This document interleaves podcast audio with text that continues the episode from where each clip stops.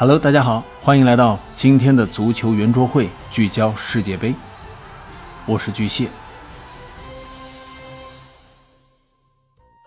北京时间十二月一日晚二十三点，二零二二年卡塔尔世界杯 F 组第三轮的一场焦点大战打响了，由克罗地亚对阵比利时。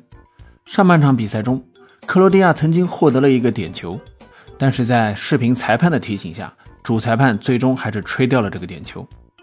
下半场比赛，比利时队的前锋卢卡库面对空门击中立柱，随后呢还丢掉了多次的进球良机。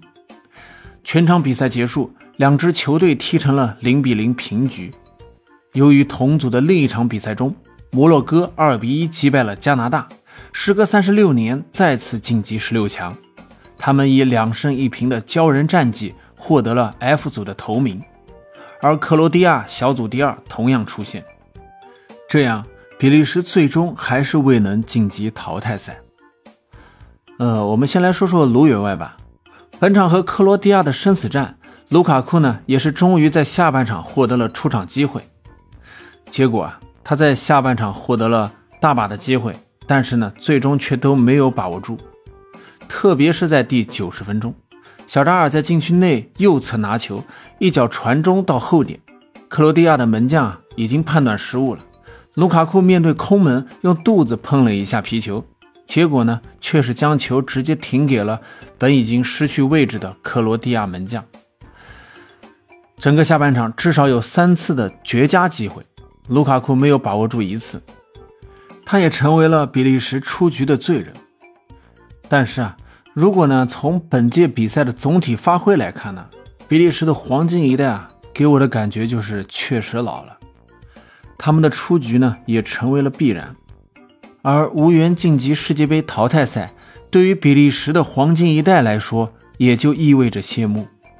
三十五岁的维尔通亨，三十三岁的阿尔德维雷尔德，三十三岁的维特塞尔，三十一岁的德布劳内、阿扎尔、穆尼耶。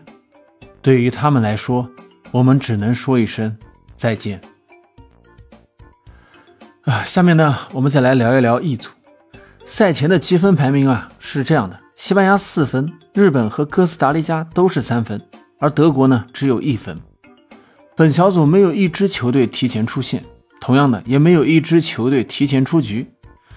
最终呢，日本队是二比一战胜了西班牙，日本队三战两胜一负。积六分，小组第一晋级。西班牙小组第二，同样跻身十六强。其实，纵观一组的末轮比赛啊，整个过程呢是一波三折，上演了一幕幕的戏剧性的场面。在比赛的第七十到七十三分钟，由于哥斯达黎加二比一领先德国，如果按这样的比分结束的话，西班牙就会被挤到小组第三。尽管呢，西班牙最终是一比二不敌日本。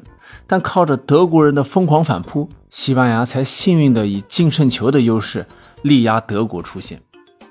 这个结果是西班牙最想看到的。他们不仅在淘汰赛中避免了面对上届世界杯亚军克罗地亚队，而且大概率会避免过早的碰到阿根廷和巴西。来到了下半区啊，则基本上是比较熟悉的欧洲老哥们。这么一看，是不是有一丝丝的阴谋论在里面呢？只是可怜了德国队啊！啊，德意志战车，二零二六年再见。最后呢，再次恭喜日本队，希望我们中国男足能够受到影响，知耻而后勇，加油吧！本期的节目就到这里，欢迎您收听。如果你喜欢，请关注、订阅、评论。再次感谢，我们下期见。